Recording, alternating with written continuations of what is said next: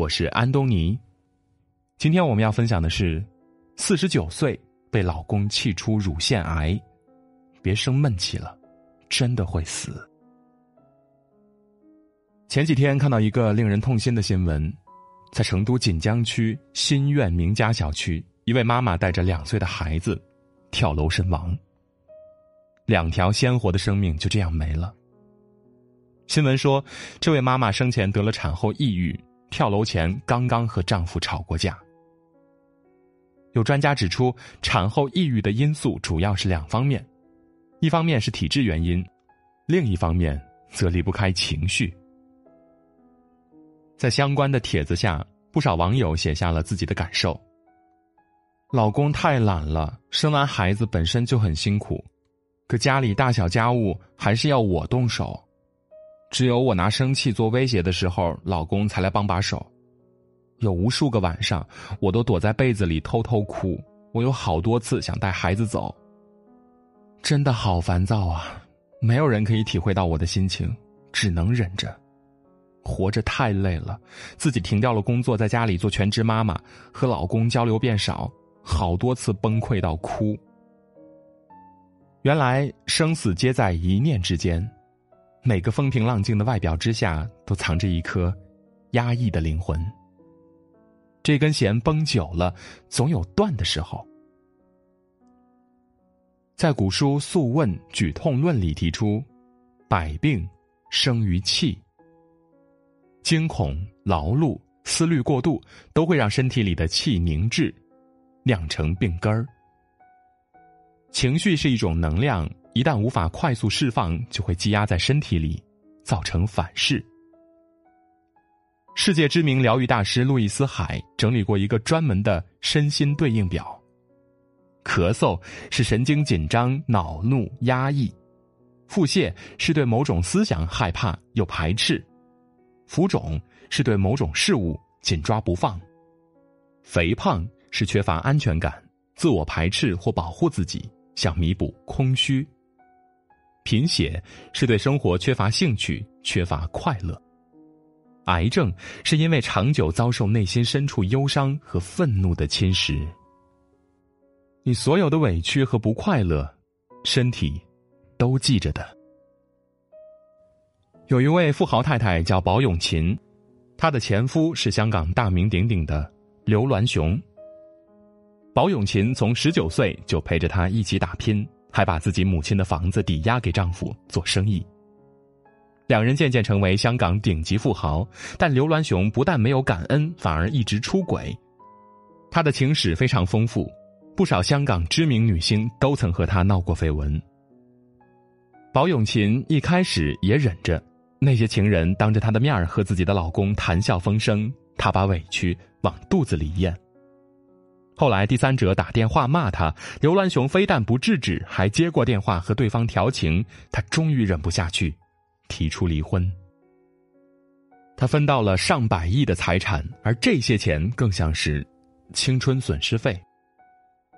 他努力去花钱去恋爱，但他没多久就得了乳腺癌，生命最后的阶段都在和癌症做斗争。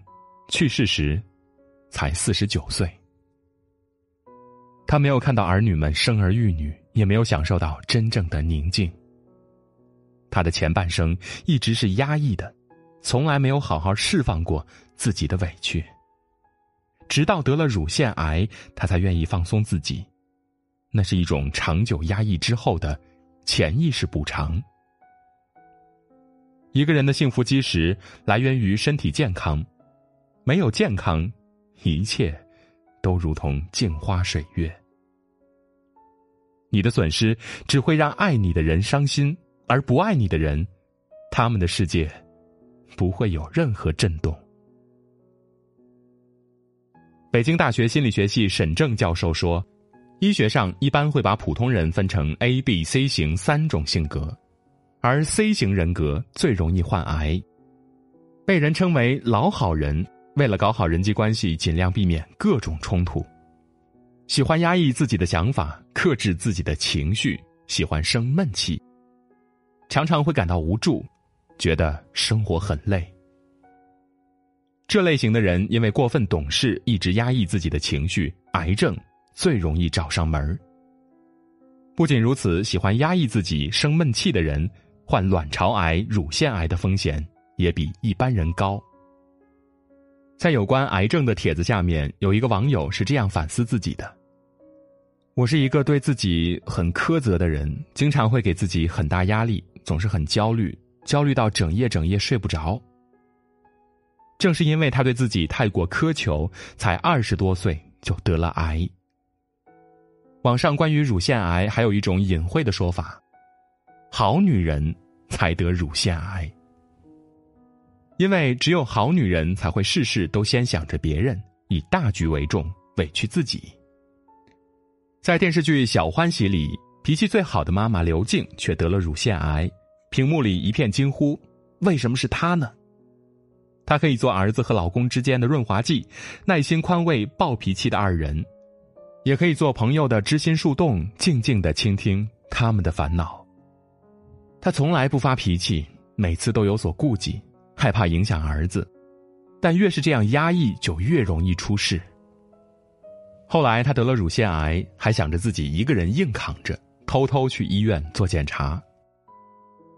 在生活中，往往是那些默默承受一切的人，最后忽然就得了病。《红楼梦》里的秦可卿貌若天仙，贤惠能干，身边一众人都夸她敬她，可她年纪轻轻就卧榻不起。印象很深刻的就是，郎中为她把脉的时候这样说：“大奶奶是个心性高强、聪明不过的人，聪明忒过，则不如意事常有；不如意之事常有，则思虑太过。此病是忧虑伤脾，肝木忒旺。”秦可卿的病根儿在思虑过度上，他连宝玉在梦中呼唤自己的小名儿都要琢磨半天，但就是憋着不问。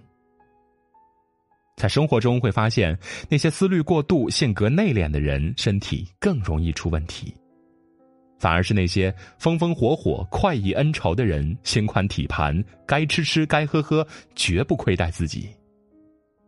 人活一辈子，自己才是最重要的。别人不过是你世界的风景，不要因为琐事儿而抹杀了自己快乐的权利，这样太不值了。所以，别委屈自己了。当你不如意、疲惫的时候，不如给自己一些时间去放松。感到情绪不佳的时候，我们可以出门散步，或者找朋友谈一谈，情绪发泄完了，就舒服了。感到疲惫的时候，我们也可以放下手头的所有事情，往床上躺一躺，适当充电，更会事半功倍。